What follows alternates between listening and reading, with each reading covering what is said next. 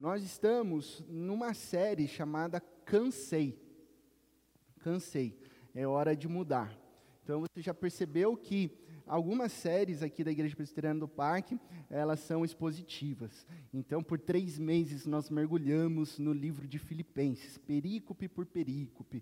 A série passada, Jonas, capítulo por capítulo. E intercalando, nós temos séries temáticas. Então, ela parte de um tema como esse, cansei, eu preciso mudar, e a gente olha nas Sagradas Escrituras os princípios e valores de Deus para trabalhar nos nossos corações. Então, semana passada foi cansei de dar desculpas, sabe, justificativas, a gente viu aquele texto bíblico que Jesus fala sobre o reino de Deus, e aí quando Jesus chama para um banquete, todo mundo tem uma desculpinha. Ah, eu preciso ver os meus bois, eu preciso ver as máquinas da minha empresa. Ah, eu vou casar. Ah, eu preciso é, dar um abraço nos meus pais. E aí você vai dando várias desculpas para não cumprir a vontade de Deus na sua vida. Então a gente viu semana passada que chega de dar desculpas. Nenhuma desculpa humana né, é maior do que a intenção divina sobre as nossas vidas, e a vontade de Deus é sempre boa,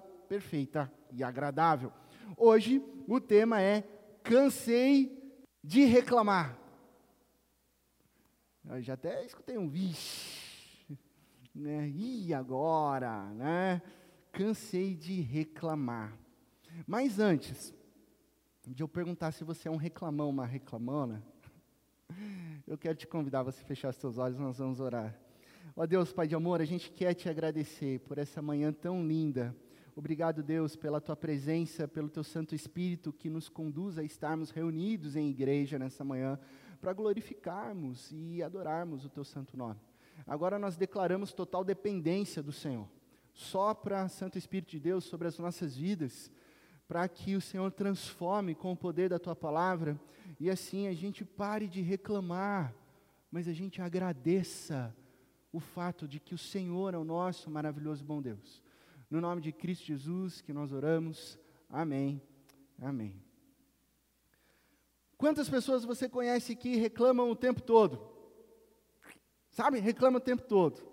E essas Indaiatuba aqui não chove, não chove nunca. Que calor. Nossa, precisa de chuva, precisa de chuva. Aí Deus manda chuva. Nossa, Jesus amado, só chove, chove demais, acabou a energia, acabou a internet, não para de chover. Chega também, Deus, né? Então com chuva tá ruim, sem chuva tá ruim. Ah, eu só tenho essa roupa. É, isso geralmente é o lado feminino que diz isso, né? Ah, eu só tenho essa roupa. Aí a gente vai verificar o armário, assim, só tenho essa roupa, né? só tenho esse sapato, preciso de um sapato novo. Gente, se vocês fizerem assim uma imersão no, no meu quarto e no armário, e vocês encontrarem qual é a minha parte no armário, vocês vão se surpreender. É uma coisinha assim, ó. Tem tudo lá tem tudo. Tem, e não é porque eu não queria ter mais, eu queria ter mais, mas não tem espaço, porque todo o resto é da minha esposa, né? Às vezes eu pergunto, né? Será que você só tem dois pés mesmo? Né? Tanto sapato, uma centopeia, né? De novo, essa comida, né? Quem é mãe já ouviu isso, né? Do filho e da filha. De novo essa comida, mãe. Nossa, mas de novo essa carne. Nossa, bolinho de arroz com arroz. Eu só estou comendo arroz. Né? Fica reclamando, reclamando. Ou eu não aguento minha empresa, eu não aguento meu chefe. Meu chefe é ruim. Eu chego lá na empresa, o café é frio. A minha vaga do estacionamento é lá longe, fica no sol. O meu carro, na hora de sair, é o trânsito, 5 horas da tarde. Eu não consigo chegar em casa no horário. O ar-condicionado da minha sala é barulhento. Reclama, reclama, reclama. E para me ajudar na elaboração desse sermão, eu lancei no início dessa semana, e o pessoal das mídias até me ajudou lá no Instagram da igreja, Presbiteriana do Parque. Não sei se você viu, eu sei que muitos aqui responderam uma caixinha de pergunta. O que mais te irrita? Aí eu ia dar um print e colocar aqui na tela, mas eu falei, não, porque daí vai aparecer o nome das pessoas. Não é legal. Né? Mas as respostas foram demais. Muito obrigado a todos que me ajudaram. Porque olha só o que eu descobri. Algumas respostas. Ipsis literis. Eu me irrito em não ter tempo para leitura. Paciência, gente. Essa é a vida. Não dá tempo de ler tudo nessa vida. Eu descobri isso há uns 10 anos atrás, e aí, uh, é até meio triste. Tudo que você quer ler, não dá tempo de ler todos os livros, né? A minha esposa até reclama comigo, né? Mas por que, que você vai comprar mais um livro então, né? O pastor tem essa mania de comprar livros, né? Você nem leu todos da biblioteca. Ela lança sempre essa, você não leu todos na minha, da biblioteca. É, é claro que eu não li. Para isso que serve uma biblioteca para eu visitar um livro que eu ainda não li. Então, por isso que eu compro livros, né, para eu poder visitá-los e ler. Tem gente que colocou assim: odeio, me irrita acordar cedo. Acordar cedo. Trânsito, várias respostas. Isso me surpreendeu, várias respostas. Trânsito, pessoa alerta no trânsito, pessoa que atrapalha, quer andar devagar, fica à esquerda. É, outra resposta interessante: vida parada, as coisas não andam. Mudança de planos em cima da hora. Ninguém me avisou, mudou agora. Olha essa resposta que interessante. Quando o Palmeiras perde. Gente, aí vocês dão ferramenta para o pastor, né? O Palmeiras perdeu semana passada. Gente que mastiga com a boca aberta fazendo barulho. Foi uma resposta. Foi uma resposta. E eu não entendi o porquê. Mas a minha esposa respondeu essa caixinha com um emoji, com uma mãozinha apontando assim. eu não entendi. Porque eu sou uma pessoa assim, irreclamável, se é que existe essa palavra, né? Mas parece que algumas coisas que eu faço irritam minha digníssima esposa, mulher virtuosa. Então quero agradecer a todos que participaram dessa pesquisa, porque essa pesquisa, ela mostra para gente, para a gente fazer um link aqui com o sermão, a capacidade que o ser humano tem de reclamar de absolutamente todas as áreas todas as áreas da vida, inclusive em perspectivas opostas. E isso nos faz refletir, porque tem gente que diz eu odeio o meu trabalho, mas tem muitas outras pessoas que dizem eu odeio ficar desempregado. Muitas pessoas dizem meu marido me irrita, outras dizem como é difícil a vida de solteira. Muitos dizem meus filhos me tiram do sério.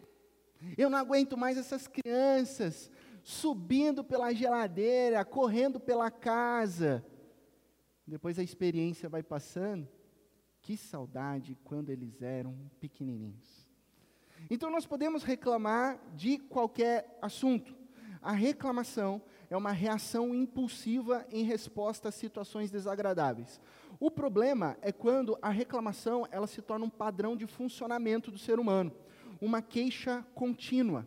Então tem gente que reclama do marido todos os dias, várias vezes. Só falta colocar na internet, no site Reclame Aqui, e chamar o Celso Russumano para entrar na casa e devolver para a sogra. Né? Assim, devolve porque venceu o prazo. Tem marido que faz por merecer também as reclamações da esposa.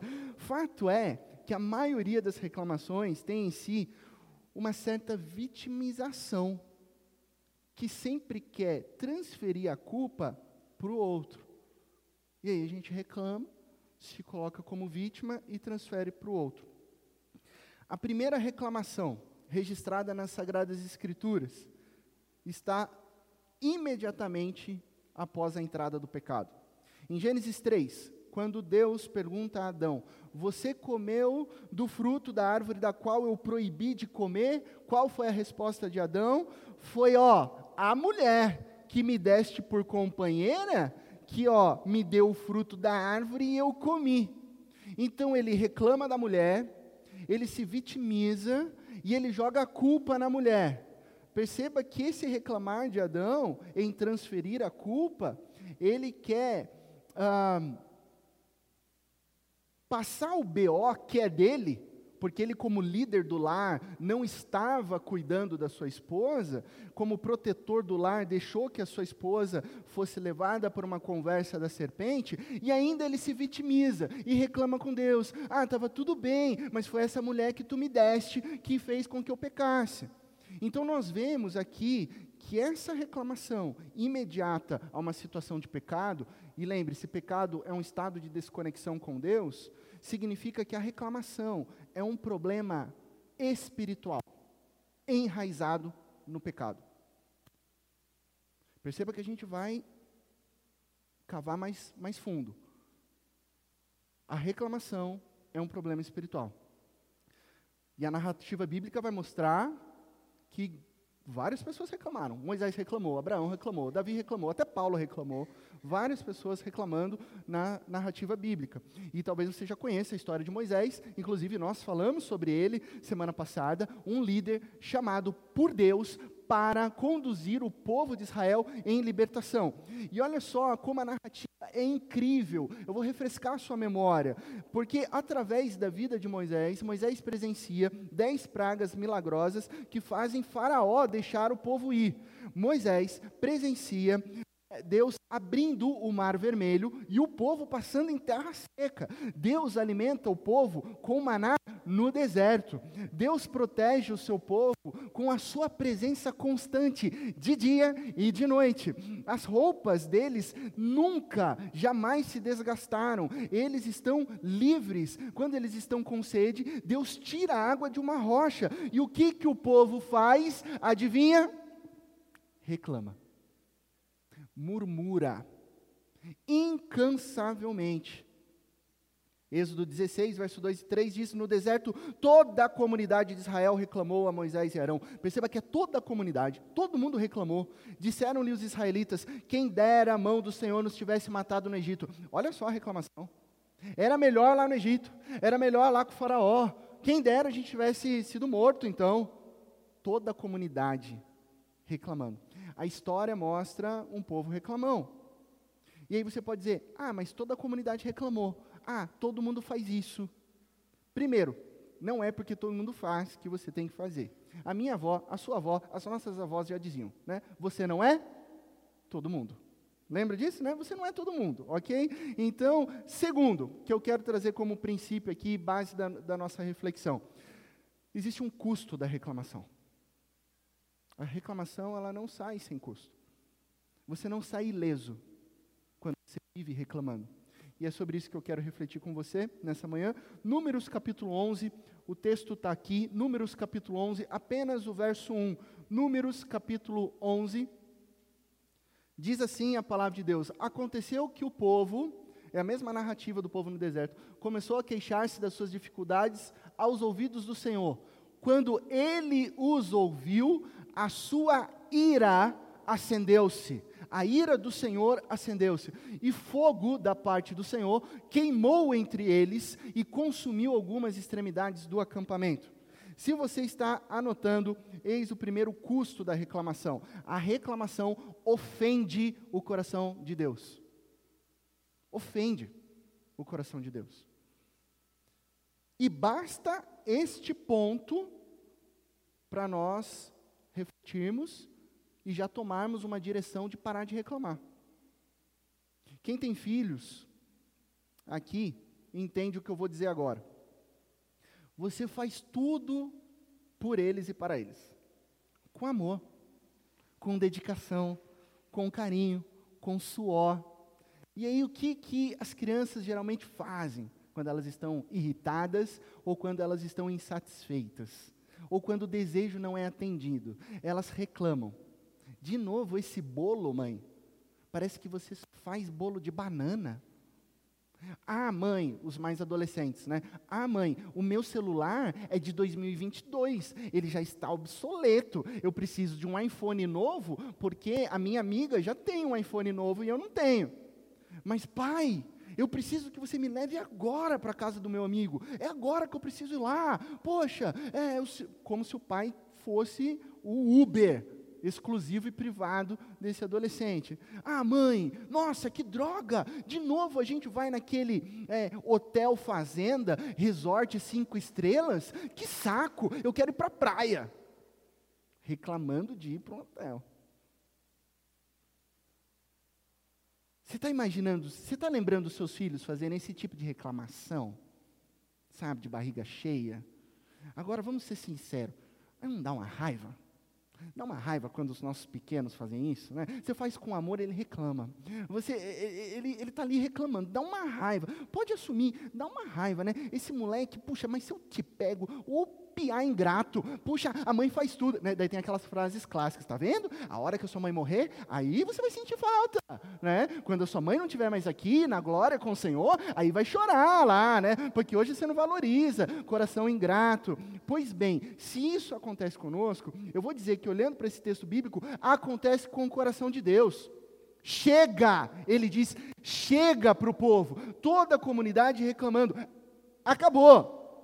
Né? É Deus dizendo, essa frase vai ficar interessante, né? Porque ele vai falar assim, por amor de mim mesmo, chega, né? Porque a gente fala, pelo amor de Deus, pare com isso. Deus fala, pelo amor de mim mesmo, parem de reclamar.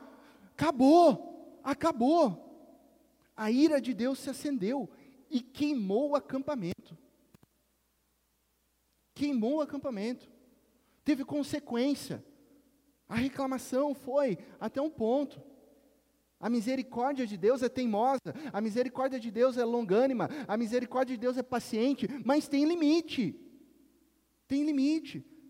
Inclusive, teve um outro episódio em Êxodo que Moisés reclama com Deus que o povo estava reclamando com ele. Só que o que, que Deus responde? Moisés, não é de você que o povo está reclamando, Moisés.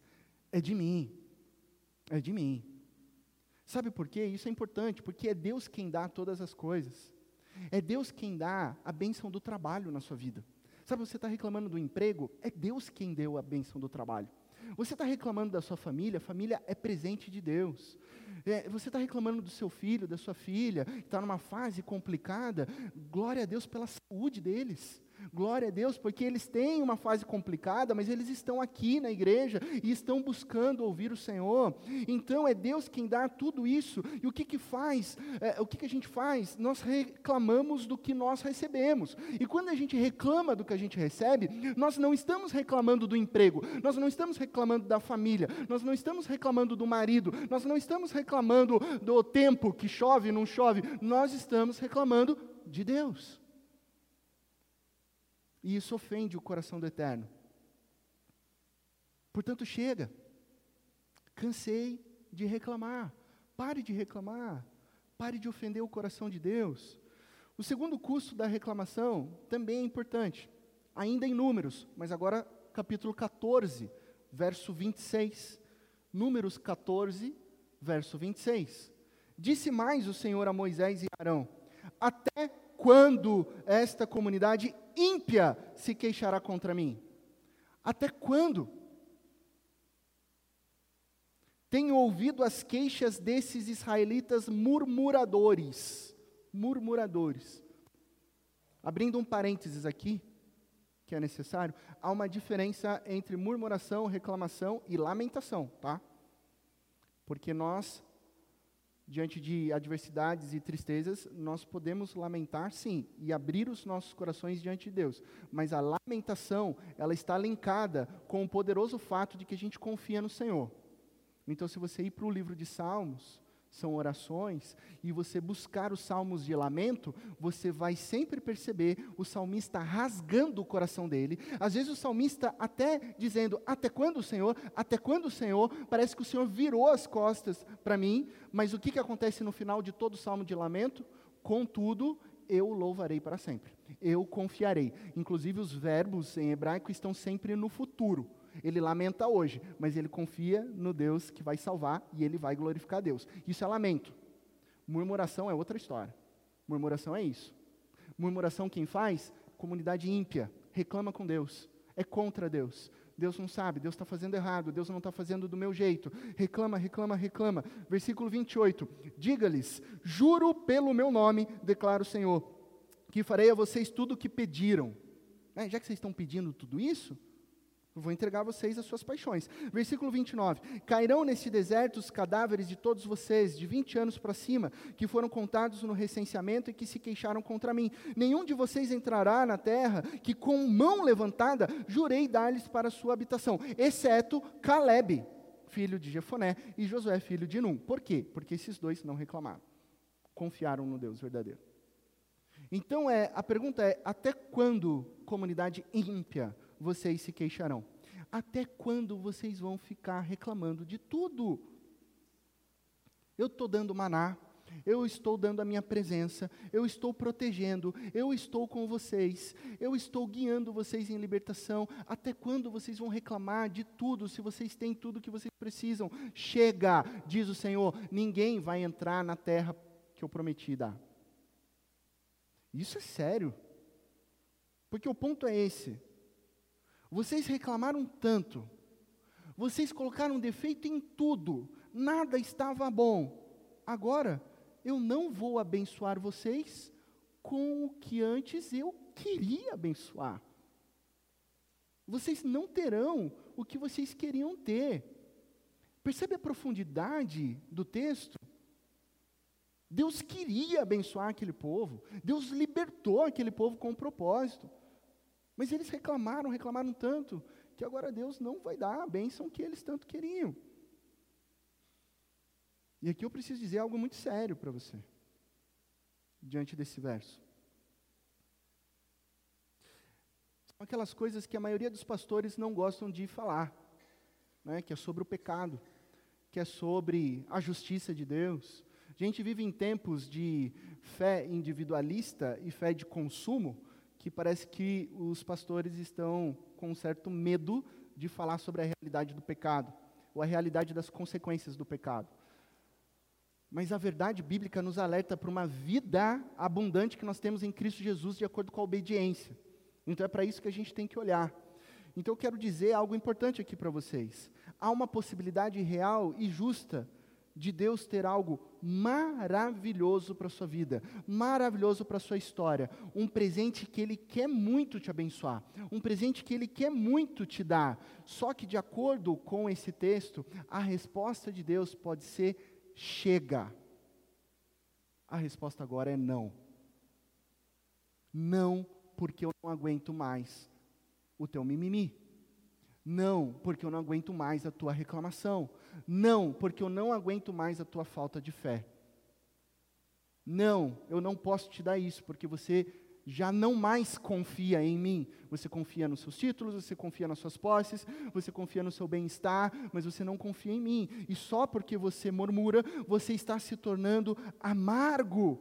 E a resposta agora é não porque você não tem mais condições espirituais para receber um presente. Se eu te der um filho, se eu te der um novo emprego, se eu, tiver uma nova, se eu te dar uma nova casa, sabe o que vai acontecer? Você vai reclamar de novo. Você vai reclamar desse filho que veio, você vai reclamar do seu emprego novo, você vai reclamar da sua nova casa, porque para nada, para você nada está bom. Portanto, declara o Senhor: juro pelo meu nome que você não terá aquilo que eu gostaria de te dar. Isso é profundo, né? E de novo, não tente se vitimizar. Não tente reclamar dizendo assim: "Ah, mas esse Deus é muito mal". Não. Porque o erro não está em Deus. Não é porque Deus é mal. Deus é bom, bom, bom. Deus é santo, santo, santo. É porque o seu amargor levou Deus a tomar essa decisão. Como um pai, como uma mãe, que diz para uma criança mesmo: Você reclamou demais, agora você vai ficar sem. Não vai ganhar, pronto. Você vai aprender a confiar no seu pai, vai aprender a confiar na sua mãe. Percebe a consequência séria de uma vida viciada em reclamações? Aliás, essa não é a única consequência. Alguém disse certa vez, eu não lembro quem que é o autor dessa frase, mas ele disse o seguinte, que murmuradores têm mau hálito espiritual. Eu achei interessante isso. Murmuradores, reclamões têm mau hálito espiritual. Né? Por quê? Porque, assim, se você percebe alguém que tem mau hálito, você dá uma distanciada, né? Você fica meio distante, às vezes você oferece uma balinha, assim, né? Você não gosta de ficar perto de quem tem aquele bafinho, né? Ah, agora imagine um mau hálito espiritual. Um mau hálito espiritual também vai distanciar pessoas. Então guarde isso. Uma pessoa amarga, uma pessoa ingrata, uma pessoa reclamona, ela acaba perdendo amigos. Ela acaba perdendo pessoas. Ela vai se isolando, ela vai se fechando em suas próprias reclamações, achando que ela é o centro do mundo e que todo mundo em sua volta está errado.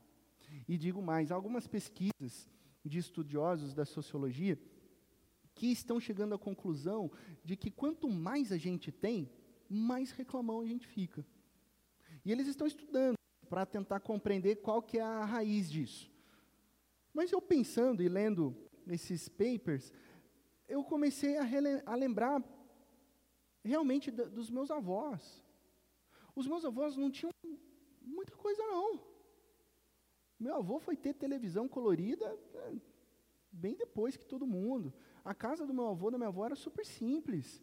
É, internet, meu avô nem soube o que, que era.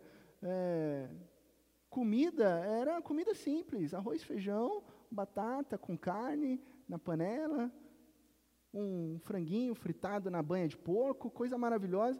Mas os meus avós eram pessoas felizes e gratas. Com o pouco que eles tinham, eles eram gratos. E aí esse sociólogo diz que quanto mais a gente tem, mais a gente se torna reclamão. E ele traz uma pesquisa, inclusive, dizendo que o que aumenta é, o, a murmuração e o mimimi é a redução de número das famílias, a família nuclear. Isso eu achei super interessante. Eu falei assim, nossa, como assim? Ele está dizendo, então, que uma família que tem um filho vai ser mais reclamona do que uma família que tem seis, sete filhos. Deixa eu entender isso melhor. Comecei a ler, comecei a ler o fundamento dele. Sabe o que ele disse? E aí eu tive que concordar. Quando a gente tem um filho, dois filhos, a gente pergunta para eles: O filho, hoje na hora do almoço, o que, que você quer comer? Mamãe vai fazer para você. O que, que você vai comer? Aí, se tem um filho, filho único, ele vai falar: Mamãe, eu quero batatinha com bife. E aí só tem ele. Você vai fazer batatinha com bife. Quando você tem seis? Como é que você pergunta para os seis? Né? Se você teve pais, avós, se você é de uma família de muitos irmãos, como é que você pergunta? Você vai lembrar, minha avó não perguntava, minha mãe não perguntava, é o que vai todo mundo comer. Quem chegar na frente come mais ainda, porque se a família é grande, é, corre o risco de faltar no final. Então, o que acontece? Essa individualização vai gerando reclamação. Então você dá oportunidade para a criança escolher o que ela vai comer, você dá oportunidade para ela reclamar daquilo que não tem no dia. Né? Um arquiteto brilhante teve a ideia de fazer aquele banheiro com duas cubas e alguns banheiros com dois chuveiros. Não sei se vocês já viram fotos. Fala, maravilhoso. Por que, que esse arquiteto foi brilhante? Como que ele descobriu isso? Ele descobriu isso para quê? Qual que é a função desse banheiro? A função desse banheiro é ser o banheiro da casa, das crianças. Então, para ir para a igreja, todo mundo vai tomar banho ao mesmo tempo, precisa de duas cubas, precisa de dois chuveiros. Mas o que que daí o pessoal usou essa ideia para colocar isso na suíte? Para o que falar assim: "Ô mulher, usa a sua pia aqui que eu uso a minha pia". Mas ele não foi feito para ser na suíte. Mas cada vez mais a gente está individualizando. E aí a gente começa a reclamar. Por quê? Porque o centro disso é o meu eu. A minha pia, o meu quarto, o meu prato, o meu desejo, o meu carro, o meu, o meu, o eu, eu. Então, nessa sociedade individualista, essa postura amarga tem se tornado um padrão e afastando as pessoas. Qual que é o problema espiritual das reclamações? Esse que eu acabei de dizer para você. Você achar que você é o centro, que é tudo sobre você, e que você tem o direito de ter o melhor emprego, a melhor casa, a melhor saúde, o melhor tudo. Então, quando a gente cai no erro de achar que nós somos o centro da história, nós achamos que temos o direito de reclamar com Deus. Aí qualquer coisa que não seja do meu jeito, eu acho que eu tenho o direito de falar: Deus, o Senhor está fazendo errado. Deus, o Senhor não está cumprindo o que eu quero para a minha vida. Por isso que a raiz da reclamação é um problema espiritual. Nós achamos que somos deuses quando nós reclamamos com o Deus soberano mas a resposta é: você não é o centro. Você não é o centro. Teve um pregador aí que falou que você é o centro de Jesus, esquece. Você não é o centro, eu não sou o centro. Jesus Cristo, o nosso Senhor e Salvador, é o centro. É o centro de tudo, é o centro da história. Jesus Cristo rachou a história no meio. Tem antes de Jesus depois de Jesus. Ele é eterno, ele é o criador de todas as coisas. visíveis e invisíveis, Ele é o centro de todas as coisas. A cruz dele, a ressurreição dele é o centro de tudo. Ele é o personagem principal, não eu, não você. Ele não existe para te servir. Deus não está no seu trono dizendo: Oh, nossa, o pastor Laci está chateadinho comigo. O que eu posso fazer para ele ficar feliz nessa manhã? Não, não. Nós existimos para servir a Deus. Ele é o Rei dos Reis, Ele é o Senhor dos Senhores, Ele é o Eterno, Ele é digno de louvor e glória, Ele é o personagem principal. Então, quando você reclama, é porque você se acha o personagem principal. E na sua raiz, a reclamação é sim um problema espiritual profundo e que deve ser resolvido. Ok, pastor, entendi. Como que a gente resolve? Como que nós podemos viver para a glória de Deus numa cultura em si mesmada, que só reclama? Vamos à prática. Se você está tomando notas, e eu sugiro que você faça isso, até para depois você aplicar na sua vida, nós vamos observar o que, por que e como fazer para não reclamarmos. E para isso, eu quero revisitar o texto de Filipenses, que nós estudamos meses atrás, então está fresco na memória. E hoje eu quero te chamar para você ir para Filipenses capítulo 2, e nós vamos ver a primeira coisa. Filipenses capítulo 2, verso 14. O que? O que, que é para eu fazer? Filipenses 2,14, o texto está na tela. Você consegue ler comigo? Vamos lá, todos juntos em uma só voz? Façam tudo sem queixas nem discussões. Mais uma vez, todos juntos? Façam tudo sem queixas nem discussões. O que, que é para fazer? Parar de reclamar. Para de reclamar. Chega. Não diga isso apenas para o seu marido, não diga isso apenas para os seus filhos, diga isso para o espelho. Chega para o espelho e fala para você diariamente: pare de reclamar. Vamos fazer as coisas. Nova versão traduzida pelo pastor Laci. Façam tudo sem mimimi. Tá? Ok? Essa é a tradução pós-moderna. Faça tudo sem mimimi, sem reclamar, sem choramingar. Faça tudo sem ficar colocando problemas. Ai, como que é o seu trabalho? Trabalho novo. Você está naquela empresa multinacional. Que incrível. Você está ganhando bem. Você tem carro da empresa. Como é que está isso? Ah, pastor. É, né? Já fala nesse tom. Está tudo legal, né? Mas, puxa, me deram um, um Compass. Eu tinha que ter um outro carro, né? Tipo, reclamando do carro que a empresa deu, né? É, é, é a discussão, é a queixa, né? coloque esse princípio nos seus relacionamentos. Para de reclamar. Às vezes eu ouço alguns casais reclamando dos seus respectivos cônjuges. Ah, porque minha mulher é assim, pastor. Ah, porque meu marido sempre me irrita com isso, pastor. Faça um exercício simples. Você que é casado, faça um exercício simples. Você vai fazer uma lista do que, que você valoriza no seu cônjuge. Uma lista do que você valoriza na sua mulher e no seu esposo. Sabe o que você vai perceber? Que você tem muito mais a agradecer do que reclamar. Pergunte sobre o seu trabalho, que você tanto reclama. Faz uma lista dele. O que, que você valoriza no seu trabalho? Ambiente, estrutura, cidade, localização. Faça isso com a sua família.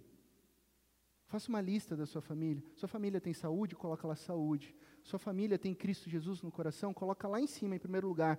É a coisa mais importante. Glória a Deus por isso. Sua família é amável, sua família é, está com você, sua família te ama. Vai fazendo uma lista e você vai perceber que você tem muito mais motivos de gratidão. Você tira o foco da reclamação e direciona o seu olhar nas coisas que edificam. Eu lembro que quando a Bela era pequenininha, e aí ela.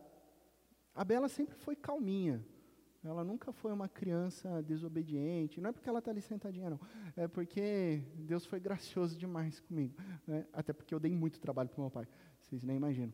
É... Cada um tem o que merece. É brincadeira. não, não, não esquece. É...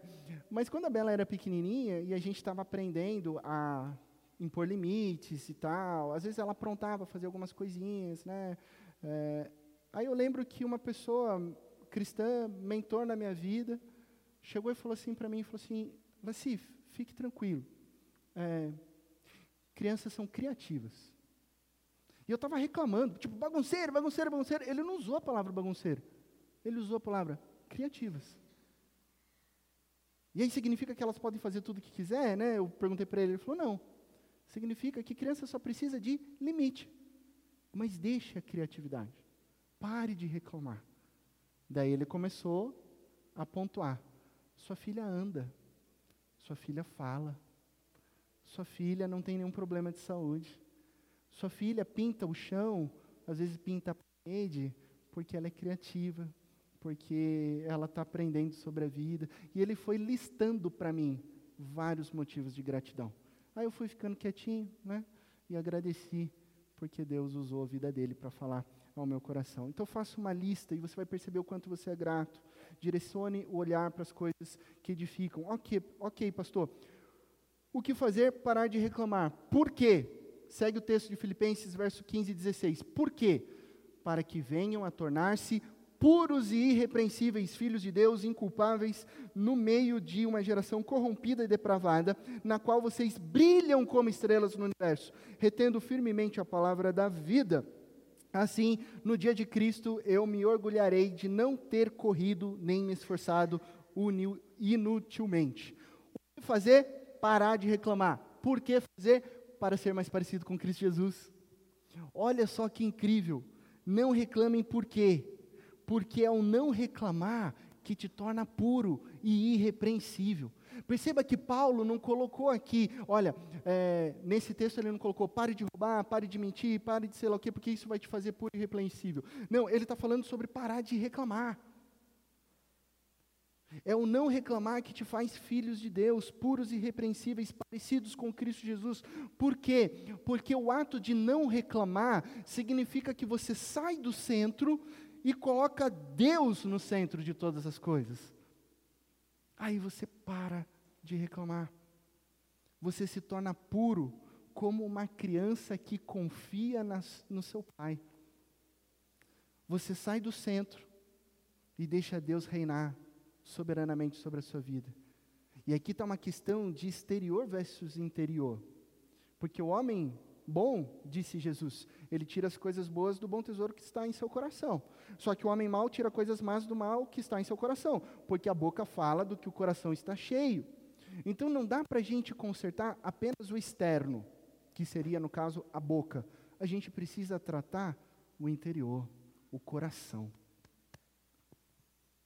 Nós precisamos nos tornar puros e irrepreensíveis, confiantes em Deus. Tratar esse problema espiritual da reclamação com arrependimento, confiando em Deus, mudando de vida. Eu vou parar de reclamar, porque Deus é o centro da minha história. Tudo que eu preciso está em Cristo Jesus, e assim eu vou alinhar o meu coração com o coração de Deus. E aí, quando nós paramos de reclamar, nós somos formados em Cristo Jesus. E esse é o processo de discipulado, de sermos mais parecidos com Cristo. O que você vai fazer então? Parar de reclamar. Por que, que você vai parar de reclamar? Para ser mais parecido com Cristo Jesus. E como que você vai fazer isso? Vamos lá. Filipenses 2, 17 e 18. Como? Decidindo se alegrar em todo o tempo. Versículo 17. Contudo, mesmo que eu esteja sendo derramado como oferta de bebida sobre o serviço que provém da fé que vocês têm, o sacrifício que oferecem a Deus, estou alegre e me regozijo com todos vocês. Estejam vocês também alegres e regozijem-se comigo. Como que a gente vai parar de reclamar, decidindo se alegrar em todas as circunstâncias? É decisão, gente eu decido olhar para essa situação de adversidade grato a Deus, vendo que Ele está agindo na minha vida, vendo que Ele está me protegendo, vendo que talvez Ele esteja usando até uma situação difícil para me ensinar grandes coisas. Até porque qual que é o contexto de Paulo na carta aos Filipenses? Você sabe porque nós estudamos juntos isso. Ele está preso. Alguém preso escrevendo para mim e para você: alegrem-se, porque eu estou alegre. Preso. Mesmo que eu esteja, diz Paulo, sendo derramado como oferta de bebida. Pastor, o que, que significa ser derramado como oferta de bebida? Significa mesmo que eu morra. mesmo que eu morra, mesmo que eu continue sofrendo, mesmo que eu continue apanhando, mesmo que eu continue preso, mesmo que eu continue sendo torturado pelos soldados romanos, mesmo que eu dê a minha vida, eu escolho, eu decido me alegrar sempre, sempre e regozijar no Senhor. Aí você pergunta assim: como isso, Paulo? Como que Paulo consegue? Como? Resposta: fui crucificado com Cristo, não sou eu quem vive, mas Cristo Jesus vive em mim. Tudo nesse mundo foi crucificado com Cristo. Quem vive é Cristo em mim. A minha alegria não está nas circunstâncias deste mundo, a minha alegria está em Cristo. A minha esperança está em Cristo. Eu não sou o centro, Jesus Cristo é o centro. Então, todas as vezes que eu olho para minha família, eu vejo a graça de Deus. Todas as vezes que eu olho para o meu casamento, mesmo nas suas dificuldades, eu vejo e posso ver a presença de Deus me guiando, me dando a direção. Todas as vezes que eu reflito no meu trabalho, eu vejo Deus me capacitando, cuidando, me suprindo. Isso é alinhamento do coração ao coração de Deus. E a glória de Deus está no coração de Paulo. O que, que a gente faz então diante das adversidades, das tribulações, quando dá vontade de reclamar mesmo? a gente pensa nesse verso e entende que se o meu desconforto glorifica a Deus, por que, que eu reclamaria de qualquer coisa?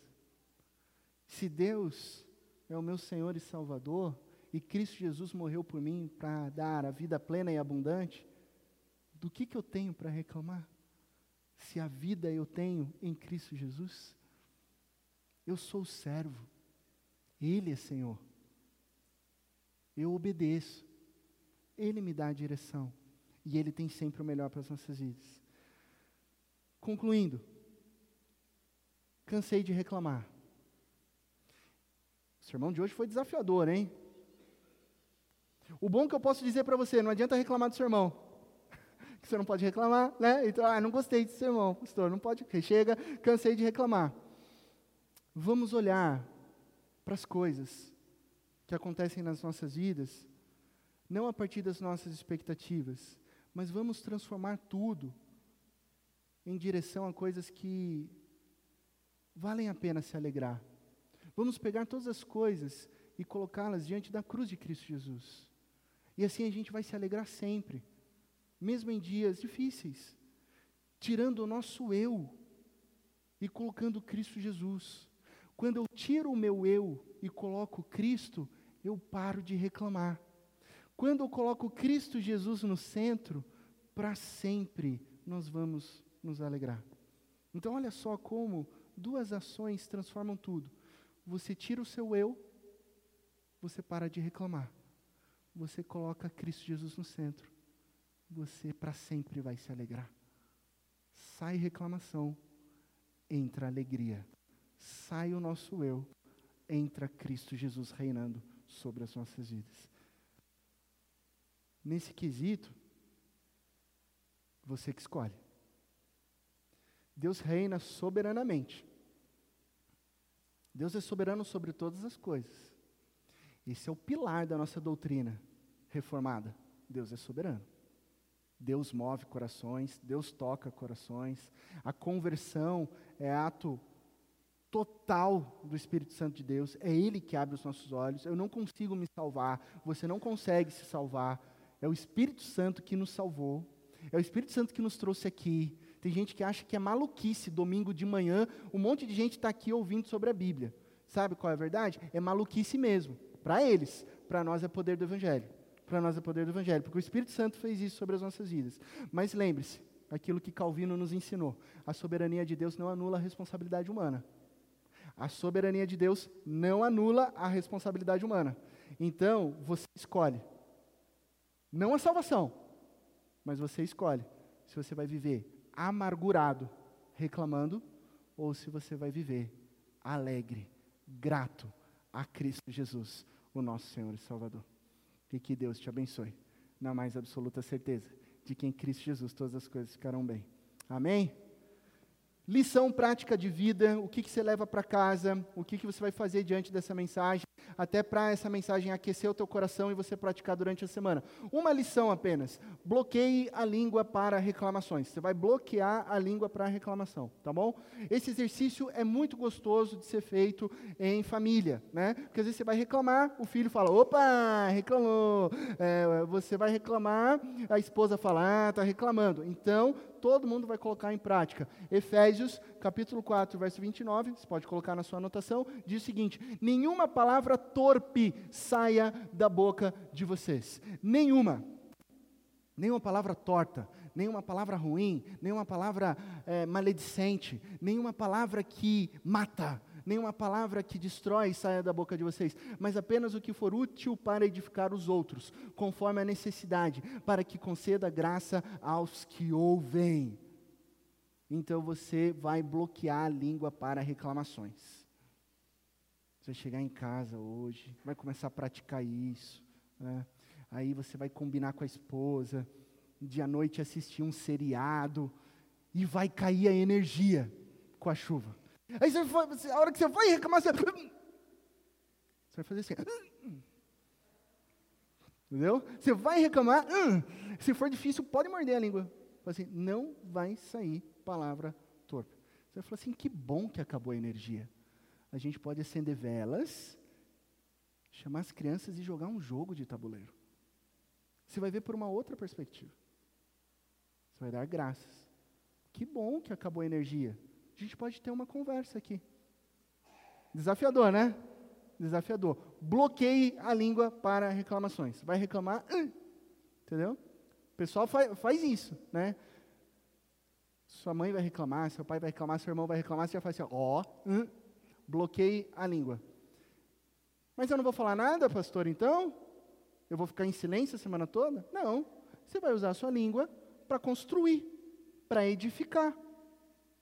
Para que as pessoas percebam graça naquilo que você diz.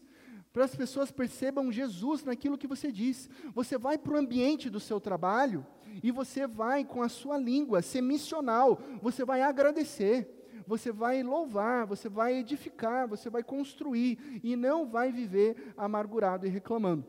Ok? Busque o lado construtivo das coisas. Libere a língua para edificar, construir, louvar a Deus. A sua postura de gratidão vai impactar não só a sua vida, mas a vida das pessoas ao seu redor. Feche os teus olhos, vamos orar. Ó oh Deus, Pai de amor, nós Queremos te agradecer, Deus, por essa palavra desafiadora, pelo Senhor tratar os nossos corações, exortar o nosso interior, disciplinar as nossas vidas, porque de fato, Deus, nós entendemos nessa manhã e declaramos que a reclamação é um problema espiritual, é um problema pecaminoso, e nós não queremos viver nessa queixa contínua, mas nós queremos, através do Teu Santo Espírito, perceber em tudo o Teu amor, em tudo a Tua graça nos sustentando, nos guiando, o Teu amor, a Tua alegria, a vitória em Cristo Jesus, a Tua presença, a bênção do trabalho, a bênção da família, a bênção dos nossos pais, avós e avós, filhos e filhas. Obrigado, Deus, porque nós temos muito mais a agradecer, listas infindáveis do teu amor nos direcionando rumo à vida plena e abundante que nós já temos em Cristo Jesus. Transforma os nossos corações. Bloqueie, Senhor, a nossa língua para reclamação e que assim a gente possa liberar o nosso falar para edificar e construir testemunhar o poder do teu evangelho sobre a vida das pessoas que ainda não te conhecem. Ó oh Deus, se pessoas aqui trabalham em ambientes tóxicos, em trabalhos onde as pessoas são amargas, que o Senhor as use para levar palavras de gratidão, felicidade e alegria. Ó Deus, se existem pessoas aqui que ao longo das dificuldades, lutos e perdas, tem hoje um coração caminhando para o amargor e para a tristeza, que o Senhor transforme, quebrando esse coração de pedra e transformando num coração de carne, pronto a perceber a tua vida, a tua graça, o teu amor, o amor que nos persegue, e assim o Senhor transforma, Pai, os nossos corações em corações gratos, Pai. Obrigado porque nós temos a salvação em Cristo Jesus. Obrigado porque nós podemos olhar para Cristo e confiar que Ele reina soberanamente, que independente das circunstâncias, independente desse mundo individualista, independente das guerras que assolam a sociedade, Cristo Jesus reina. Cristo Jesus está no trono. Cristo Jesus está voltando. Cristo Jesus é dono dos nossos corações. Então, Deus, que seja menos de nós e cada vez mais de Cristo Jesus, que nós saiamos do centro e que Cristo Jesus venha habitar a centralidade dos nossos corações, pois existe um buraco no nosso peito que não é preenchido por coisas, não é preenchido por posses, não é preenchido por desejos, não é preenchido pelas coisas que a gente acha que deve ser feitas, mas esse buraco existencial, ele só é preenchido por Cristo Jesus, o nosso Senhor e Salvador. E nessa manhã nós declaramos, Pai, venha reinar sobre os nossos corações, para que a gente tenha uma vida de gratidão. No amor de Cristo Jesus, essa é a nossa oração. Amém.